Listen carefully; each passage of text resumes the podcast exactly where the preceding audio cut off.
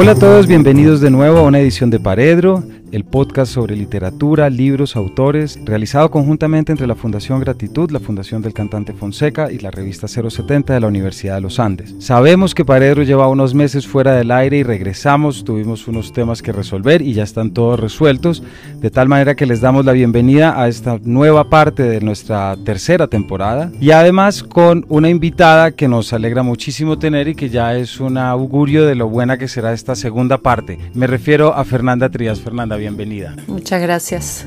Como muchos de ustedes saben, leo brevemente una biografía tuya, Fernanda. Fernanda nació en Montevideo en 1976, es autora de las novelas La azotea, sobre la que estaremos hablando ahorita, y Cuaderno para un solo ojo, y del libro de cuentos No soñarás flores. Hoy estamos para hablar sobre una novela que es trepidante y es tensa y es riquísima para entrar a observar como es La ciudad invencible publicada recientemente por Laguna. Mas, sin embargo, Fernanda, muchos de nuestros oyentes te conocen y muchos de nuestros lectores colombianos te conocen por una novela que tenemos aquí que es La azotea. Una novela que, como te decía ahorita, durante muchas ferias del libro siempre aparece y sigue apareciendo como esas novelas más vendidas y que los lectores buscan. Entonces quisiera darte la bienvenida, Paredro, y si quieres comencemos por acá porque cuando yo te entrevisté a hace un par de años en una mesa con Eve Buchart, me acuerdo, con Valerie Miles, y hablamos sobre esta y desde ese momento dije, quiero preguntarle a la autora cómo es esta novela. Así que bienvenida y si quieres comencemos. ¿Cómo ha sido vivir con esta novela que ha sido tan gratificante? Bueno, muchas gracias por la invitación y muy contenta de estar acá hablando contigo, Camilo, hoy. La azotea ha sido una caja de sorpresas porque mm, una novela que yo escribí en el año, terminé de escribir en el año 99, en aquella época tenía 22, 23 años cuando terminé de escribir, luego se publicó en 2001 en Uruguay y ha tenido múltiples vidas. ¿No? Ha renacido muchas veces y eso era algo que yo no me esperaba. Sin embargo, creo que incluso con el paso de los años, que ya son 20, también se ha ido reactualizando la manera en que se lee. Por ejemplo, cuando se publicó no estaba en el tapete nada de lo que está pasando actualmente con el feminismo. Y entonces hoy, 20 años más tarde, yo veo que muchas de las lecturas, sobre todo con el éxito grande que tuvo en España, que está teniendo en España, de pronto vienen por ese lado. Y eso era algo que yo, por ejemplo, no tenía en mente. Otras lecturas han sido más desde el lado de, del miedo generado por las dictaduras del Cono Sur y que nuevamente se reactualiza con todo lo que está pasando en Chile, hoy. Entonces va cambiando la actualidad y se le va encontrando distintos ángulos desde donde se puede leer ese encierro, esa paranoia, las relaciones de poder entre la hija y ese padre que está como subyugado, pero no se sabe hasta qué punto no está habilitando eso. ¿no? Entonces yo creo que ese es el motivo por el que, el que sigue teniendo muchas vidas la novela, porque permite, por un lado, una lectura bastante universal y por otro este, distintas interpretaciones a la luz de distintas cosas que van pasando en el mundo. Eso también nos muestra, Fernanda, cómo la literatura y la novela es uno de esos aparatos que se adelanta a las épocas de una manera increíble, ¿no? Porque es increíble que tú en el 2001 hayas escrito una novela cuyos ejes temáticos y muchas de las tensiones aparezcan 20 años después, de alguna manera, y que todos aquellos que le reclaman a la lucha feminista, es decir, estos son temas que siempre han estado ahí, no son temas que están apareciendo ahorita, ¿verdad? La novela La azotea tiene la estructura de la casa y de la relación, pero cuando saltamos a la ciudad invencible hay muchos temas que perduran y ahorita que hablabas del miedo, quisiera comenzar por ahí. Sí, ese es el, el, tema principal que las une, ¿no? Porque hay lectores que me han dicho que parecen mundos separados y yo no los veo separados, veo perfectamente la lógica que las une. Quisiera comenzar con un párrafo de la novela porque nos permite entrar y así darnos cuenta un poco sobre cuál es, para que nos cuentes cómo está, pero eh, esto es en la página 23. Por entonces yo vivía con miedo. La rata me había advertido que usara pantalones porque a las mujeres con pollera las violaban por la calle. También debía sentarme detrás del asiento del taxista, para que el tipo no me mirara las piernas por el espejo y me violara a continuación. Una vez, durante una pelea, llegó a secuestrarme dentro de su casa mientras gritaba que, por mi propio bien, porque me quería más que a su vida, nunca me dejaría salir sola a la noche de Buenos Aires. Decía esto mientras caminaba con los pies sangrantes. Se había cortado con una vasija que él mismo se partió en la cabeza sobre la ropa desperdigada en el suelo. Yo, más asustada de él que de los peligros de la ciudad, subí a la terraza y casi consideré la posibilidad de saltar del techo. A partir de acá me gustaría que nos contaras sobre esta novela, Fernanda. ¿Cómo aparece, si quieres referirte a este párrafo no, no importa, pero cómo aparece en tu obra y en qué momento toma forma? Yo entiendo las novelas como, o sea, cómo las construyo, siempre generalmente es a partir de un sentimiento, de una emoción, decir sentimiento, una emoción que permea todo el texto y que esa es la emoción que lo atraviesa. Y en la azotea es clarísimo que es el miedo, ¿no? La paranoia y otras, otras emociones que realmente al final son, se desprenden de la emoción principal que es el miedo. Y en la ciudad invencible nuevamente está esa emoción que paraliza, igual que en la azotea, ¿no? Que paraliza, que encierra y que puede enloquecer. La ciudad invencible no nació como una novela, se fue imponiendo como tal. Comenzó a partir de una invitación que me hizo la escritora Lina Meruane para escribir una crónica sobre Buenos Aires. Yo en ese momento acababa de llegar a Nueva York, me había ido de Buenos Aires a estudiar a Estados Unidos y estaba en ese periodo en el que Buenos Aires había quedado atrás, pero seguía teniendo una gran influencia sobre mí por lo que, lo que había significado. Entonces a mí me interesaba la idea de hacer una crónica sobre la ciudad. Cuando me enfrenté a tener que hacerla, me di cuenta de que no podía hacer una crónica de la ciudad porque a partir de, de lo que había sido la vivencia de esa ciudad, yo no la había conocido cabalmente y tenía muy poco que escribir, además enfrentándome a una ciudad literaria que estaba completamente ya tomada desde la literatura, que nuestro imaginario está impregnado ya de la ciudad de Buenos Aires y era qué podía yo agregar a ese imaginario tan poblado. Entonces me planteé eso y empecé y dije, bueno, es que realmente lo único que puedo hacer es problematizar el hecho de que no puedo narrar la ciudad. Pero entonces, ¿cómo hago para narrar una ciudad que no puedo narrar? Entonces, así es como comenzó la idea de la cartografía emocional, de la cartografía afectiva. Es decir, en lugar de narrar la ciudad hacia afuera, esta ciudad que está fuera de mí, cómo sería la sensación de Buenos Aires, Buenos Aires, la ciudad internalizada y cómo es la Buenos Aires adentro hacia el interior, que al final es lo que a mí me interesa explorar y que te ves de la azotea, ¿no? Entonces fue como aplicar mi mirada hacia la ciudad, entonces en vez de hacerla hacia afuera, hacia adentro. Así empezó, la primera imagen que tuve fue esta del cumpleaños y fue una imagen panorámica de la ciudad como para hacer un acercamiento de arriba y también porque esa escena me permitía presentar a todos los personajes que luego van a tener una relevancia. Pero entonces, si bien yo empecé con la idea de ceñirme a la realidad, que es esa cosa tan esquiva, muy rápido, ya creo que en la segunda página, ya cuando empiezo a, a ponerlos a, lo que dicen estas personas, devenidos personajes, ya empecé a alterar la realidad. Y ahí me di cuenta de que yo no estaba pudiendo, no iba a poder mantenerlo este, como una crónica de ninguna manera y que podía o luchar contra eso o entregarme. Y ahí es cuando me entregué y cuando dije, bueno, acá tengo toda la libertad, me lo a permitir para jugar todo el tiempo con la ficción y la realidad no me importa, digamos, como si fuera plastilina. Y entonces empecé a identificar determinadas cosas que yo sabía, a ver, mi experiencia, cómo sería la cartografía interna de Buenos Aires. Empecé a identificar ciertos temas que quería tratar en algún momento, como si fuera un puzzle, que yo sentía que si esas piezas iban a terminar dando una impresión, una cosa impresionista de ese periodo.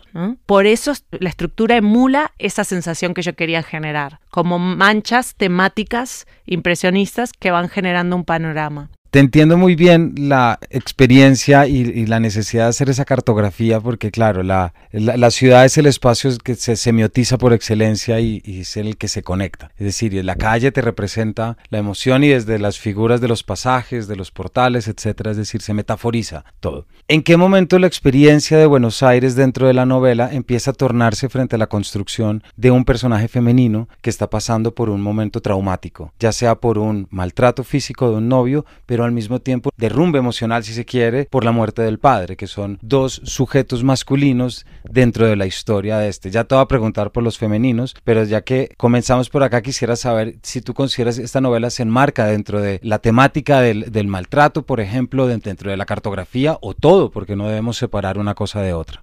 Sí, por supuesto que sí. Yo creo que al principio me planteé la posibilidad de no tocar ese tema por pudor y luego me di cuenta que era imposible porque estaba totalmente la vivencia de la ciudad completamente permeada por eso. Entonces, por ejemplo, la existencia de muchos personajes masculinos y que pareciera que hay una masculinidad ahí, eso también está vinculado con cómo fue la experiencia, o sea, cómo fue la vivencia desde los ojos de esa narradora derrumbada, donde al parecer toda esta agresividad, esta violencia que se iba mezclando con la ciudad provenía desde lo masculino. Entonces, digamos, era, era imposible sacarle el cuerpo al tema. Eso es lo que me di cuenta, porque no había otra manera de narrar la ciudad, sino el derrumbe sí, y justamente narra un periodo corto de la vida de, esta mujer. Y a mí lo que me interesaba era ese límite exacto entre el momento exacto post-derrumbe. Pero no necesariamente todavía, digamos, retroceder a los momentos anteriores y que esos momentos anteriores se construyeran a partir de breves vistazos, no demasiado explícitos, de los hechos, pero que el lector pudiera, a partir de esos breves vistazos y de el estado mental y emocional actual de la narradora, reconstruir y más o menos entender qué pudo haber pasado para haber llegado a este punto. Y luego comenzar en ese breve periodo post-derrumbe en el que hay que intentar una reconstrucción, pero ¿cómo? Y a la vez que hay que intentar una reconstrucción personal, la narradora justamente por ser extranjera en la ciudad, tiene que al mismo tiempo intentar construirse una ciudad que tenga un sentido para ella, por fuera de la rata, por fuera de, ese hombre de su pasado y de esa relación violenta, reconstruirse a sí misma y a su vez reconstruir la ciudad porque tiene que empezar a construirle significados nuevos, separados de todo lo anterior, ¿cierto? Y entonces, al final, ¿cómo se construye una ciudad? Yo esa experiencia la he tenido acá en Bogotá también. Tengo que empezar a, para mí es todo un, un espacio virgen que no está asociado a ningún recuerdo y de a poco yo voy poblando de recuerdos y de significados determinados lugares y esos lugares empiezan a, adquirir una dimensión afectiva porque ahora sí están asociados a recuerdos. Quisiera que nos leyeras un pedazo de la novela que creo que refleja muy bien esto, Fernanda, que nos acabas de contar. La avenida Santa Fe también tenía clases sociales, una sección más humilde bajo la vía del tren en Juan B. Justo, otra de bazares, tiendas de toallas y sábanas, mercerías familiares con su exhibición de ovillos de lana y manteles bordados, repasadores con la imagen de un gallo colgado junto a un pijama de felpa que no necesitaba maniquí para mostrarse, sino unos simples alfileres, tiendas de ropa interior femenina anunciada en fotos gigantescas de cuerpos perfectos, perturbadoramente irreales, incapaces de todo sudor, a pesar del sol que estallaba en las nalgas redondas y tostadas. Después vendrían las cadenas de heladerías, la ropa de marca, la librería del Ateneo, exagerada y fría, y finalmente la zona de tiendas exclusivas con su ropa para polistas y sus muebles de tamaño descomunal, que habían logrado instalar el fervor por el estilo funerario chic, arañas de acrílico negras, mesas lacadas, lámparas de pie incrustadas en enormes bloques de mármol, jarrones gigantescos, brillosos, siempre brillosos, decantadores de vino, copas grandes como campanas. ¿Cuál era mi Buenos Aires?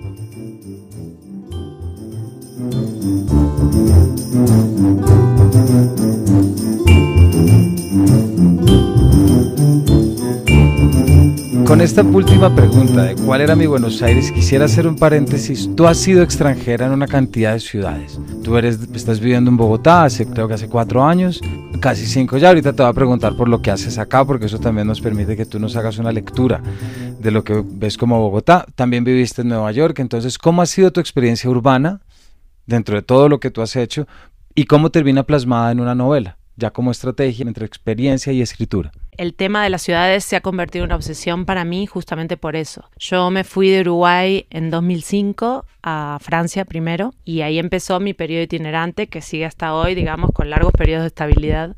Pero entonces inicié el proceso varias veces y eso es algo que, que me ha hecho reflexionar mucho sobre ¿Qué es apropiarse de una ciudad? ¿En qué consiste? ¿Cómo se apropia un extranjero de una ciudad? Entonces en La Ciudad Invencible yo empecé a reflexionar sobre eso. A mí me interesaban dos temas. Como decíamos al principio, sí, por supuesto, es una novela sobre la violencia y sobre las secuelas psicológicas, mentales, emocionales que la violencia de género tiene sobre una, una mujer, sobre un ser humano, cómo hace para reconstruirse desde ahí. Y al mismo tiempo, el otro tema paralelo que me interesaba investigar era el de qué es ser extranjero, cómo se apropia a alguien de una ciudad y también ya para ese entonces, para cuando estaba en Buenos Aires, ya había sido extranjera en muchas ciudades, todavía no en Bogotá, pero lo suficiente como para entender que el ser extranjero no es una sola cosa. El ser extranjero es incluso en mí misma, la misma persona, Fernanda, según dónde era extranjera, cambiaba completamente la experiencia del ser extranjero.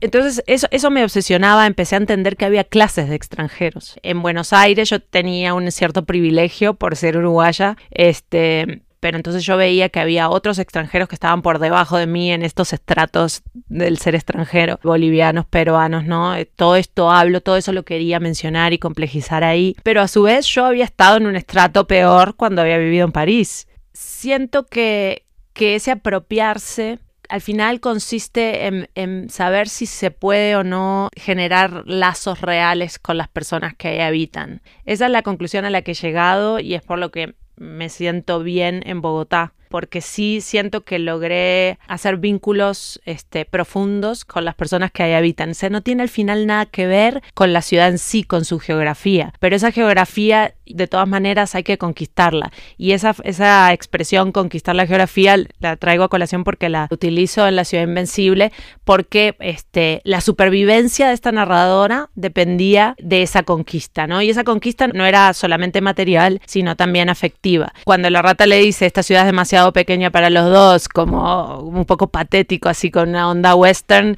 de muerde el polvo, vete. Este, ahí en ese momento yo entendí algo, en ese momento de la escritura, porque por supuesto todo esto lo iba descubriendo mientras lo escribía, ¿no? En ese momento yo entendí, claro, la forma de resistencia de esta narradora es quedarse. Tiene dos opciones, o huye dejándose espantar por la rata que le dice esta es mi tierra, o se apropia de esa tierra y esa es su resistencia. Justamente ya había encontrado aquí la cita. Estar en Buenos Aires era mi forma de resistencia. Debía conquistar esta geografía, encontrar mis propias razones para irme o para quedarme. Porque claro, es la búsqueda del personaje de resignificar el espacio, que al resignificar el espacio se resignifica a sí mismo. Y eso es un poco ese elemento literario de las ciudades que se comporta como un texto y que nos refleja. Quisiera ya para cerrar, para ir cerrando, perdón, nos hablabas ahorita de un tema que para ti era muy importante, que es esa situación del post-derrumbe. Y hay unas páginas en las que tú le pones un especial cuidado a la figura de la espiral, ¿cierto? La figura que todo el mundo dice, ¿por qué la gente cree que estar en una espiral está bien? Que es un poco cuando estoy bien y cuando estoy mal. Si nos puedes contar un poco de esto, lo que quieras a partir de la novela o por qué te llama la atención la figura o cómo la utilizaste ese periodo del posderrumbe, luego de una experiencia tan traumática como es una, una relación violenta, ¿no? A mí sí me interesaba varias cosas. Hay algún, un capítulo, por ejemplo, que se llama Marcas. Me interesaban las cicatrices, el tema de la cicatriz, y ahí hay ciertas cicatrices en el cuerpo. Y dice, el cuerpo se marca, porque además este hombre obviamente también, eh, a través de su violencia, marcaba el cuerpo de la narradora, pero también luego hay otras marcas, que son esas marcas de las que no hablamos que son esas marcas que no son visibles, hablaba esto con Giuseppe Caputo, ¿no? Hace poco, eh, las marcas invisibles. Esas, esas cómo se muestran. Entonces, en parte la confusión que sobreviene a esto, este periodo de reconstrucción, pero en el que hay un miedo terrible a muchas cosas, en el que hay una inseguridad brutal, en el que no se sabe quién soy, qué queda de mí, porque a partir de la relación violenta lo que hay es una aniquilación del otro, básicamente en, eso consiste. Entonces hay que empezar a entender qué pienso, qué creo, qué quiero, y es una búsqueda muy dolorosa que no es lineal. Entonces, en general, luego de, que las personas que somos testigos de alguien que está en una relación violenta,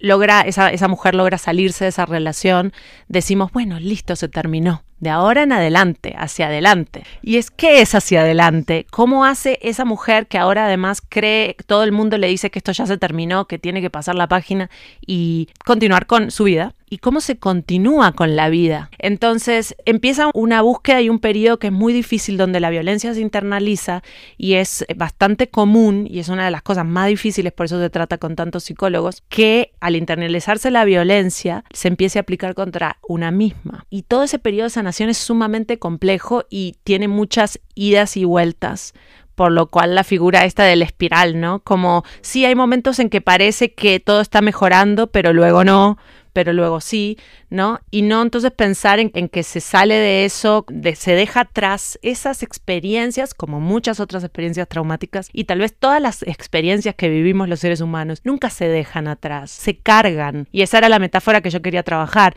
En realmente el pasado no queda atrás, siempre está encima de nosotros, siempre. Y lo que hacemos es acumular más pasado encima de nosotros y siempre ver cómo, de una manera más o menos torpe, más o menos sana, logramos seguir viviendo con todo ese pasado encima. Y yo creo que en esto, Fernanda, tu novela es, es, es, muy efectiva por la técnica como tú la desarrollas, porque estamos hablando del personaje de la narradora. No hay una violencia explícita dentro de la obra, es decir, no hay una situación de violencia en presente, todo está en recuerdo, todo está en diferido, digámoslo así, pero al contrario de lo que uno puede pensar, que esté así de contenido hace que sea más terrorífico y sea más pesadillesco, porque hay algo aquí que yo quiero resaltar, que muchas veces damos por sentado cuando nos referimos a novelas y nunca podemos hacerlo y es que también es la denuncia de, de, lo que es el maltrato machista y de lo que es el sentido de pertenencia sobre una mujer que de allí el nombre La Rata con todos los obviamente y demás apodos que aparecen pero es la manera como retratas esa tensión desde cómo le dice a los personajes cómo piensa de pronto por eso ya sabe que vivo con las persianas abajo o ir a alquilar un cuarto y que la persona consiguió el teléfono por una cadena gigantesca solamente para impedir es decir, eso que bajo ese sentido de pertenencia tan propio del maltrato machista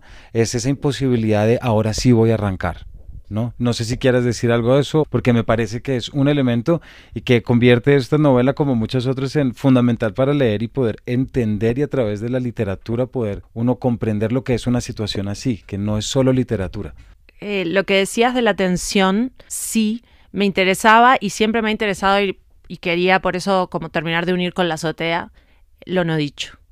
La fuerza que tiene lo no dicho. Para mí en la literatura Así lo entiendo yo, así lo disfruto yo la lectura y también me gusta tratar de, porque es algo muy difícil, es que en eso no dicho se dice muchísimo, por eso no es necesario tantas páginas, por eso puede ser corto el texto, pero puede ser potente, generalmente porque cuanto menos se diga, pero transitando esa línea difícil, porque justamente si no se dice nada, entonces tampoco está dicho, eh, justamente hay que ver cómo se, se insinúa y cómo se, se va abordando eso para que vaya por esa línea fina entre lo dicho y lo no dicho, pero justamente si se logra, y es para mí lo más difícil que hago al momento de escribir, es ver si lo logro o no lo logro, si se logra, creo que tiene una fuerza mucho mayor porque así es como funcionan las mejores obras de terror, ¿no? Lo terrorífico está en eso que se intuye, pero que no se alcanza a ver completamente. En, esta novela, por lo menos, la manera como haces confluir un eje temático con un eje narrativo y técnico. Es en esa medida muy performativo, porque también es en la realidad. La problemática del maltrato es lo indecible, lo que es inefable, aquello que no se puede representar. Y yo creo que aquí la novela, en el papel de la ciudad, cumple con esa labor que la ciudad se convierte en ese trampolín que permite verbalizar. Para cerrar ya con Ciudad Fernanda, ¿por qué no nos cuentas cuál es tu Bogotá? ¿Cómo ha sido tu Bogotá? Tú dictas clases de escritura creativa aquí desde hace bastante. Conoces mucho nuestra cultura desde también, desde nuestra cultura escrita. ¿Por qué no nos cuentas un poco si nuestros oyentes te quieren buscar en los talleres, si quieren saber dónde los dictas y así pueden hacer la tarea ahora? Ha sido una Bogotá, sí, muy vinculada con la juventud, porque ya en 2016 empecé a dar clases en la maestría en escrituras creativas de la Universidad Nacional, primero, también en los talleres distritales de IDARTES de cuento y novela y actualmente estoy como escritora en residencia en la Universidad de los Andes, entonces también estoy dando talleres en el pregrado de literatura en los Andes. Entonces, lo primero fue entender un poco la idiosincrasia. Primero fue un deslumbramiento con la parte sensorial de la cultura, desde las comidas y las frutas y la locura que me generaba ver guanábanas colgando de las tiendas y decía, ¿qué es eso? Es un huevo de un dinosaurio. Las texturas, la música, el baile, la relación con el cuerpo. Primero fue ese acercamiento que me generó fascinación. Luego fue un acercamiento literario, empezar a decir, bueno, a ver, díganme autores, pero los otros, porque a mí siempre me ha interesado el lado B de la literatura. Cuando estaba en Argentina, cuando estaba en, en la literatura uruguaya, el lado B, o sea, entonces ahí fue cuando me empiezo a leer a Tomás González o a Osorio Lizarazo. No sé, ahora no tengo en mente los escritores que fui descubriendo en ese momento, pero fue entonces un acercamiento al otro canon y luego se convirtió en esta experiencia de mucho vínculo con los jóvenes a partir de lo que ellos están escribiendo y tratar de entender cuáles son los ejes de interés de los más jóvenes hoy que están queriendo escribir y también cómo sacudir eso, porque yo digo, a ver, soy uruguaya, soy escritora uruguaya acá, no voy a aportar lo mismo que aportan otros escritores, pero colombianos, a otros talleres también muy buenos que hay, sino qué puedo aportar yo desde mi diferencia y era como, bueno, acercarlos a lecturas que acá no llegan, acercarlos a lecturas raras de otras zonas del sur, por ejemplo, y ver cómo eso interactúa con lo que ya traen colombiano y de sus propias lecturas y su propia tradición y qué cortocircuito hace y ver qué se puede generar de ahí es ahí donde me interesa a mí el aporte, ¿no? Cómo se sacude y cómo la alquimia se produce a partir de estas conexiones que no son tan esperables. Con eso yo creo que podemos cerrar. Fernanda, muchas gracias y a nuestros oyentes, pues ya saben dónde buscarla para los talleres y dónde buscarla para leerla. Estuvimos hablando de La ciudad invencible, que recomendamos como una novela en la que se retratan estas cartografías, pero que también pone el ojo sobre algo que a nosotros desde acá nos interesa mucho, que es visible aquello que es invisible. Fernanda, muchas gracias por tu tiempo y por habernos acompañado. Gracias a ustedes y muy contenta con la invitación.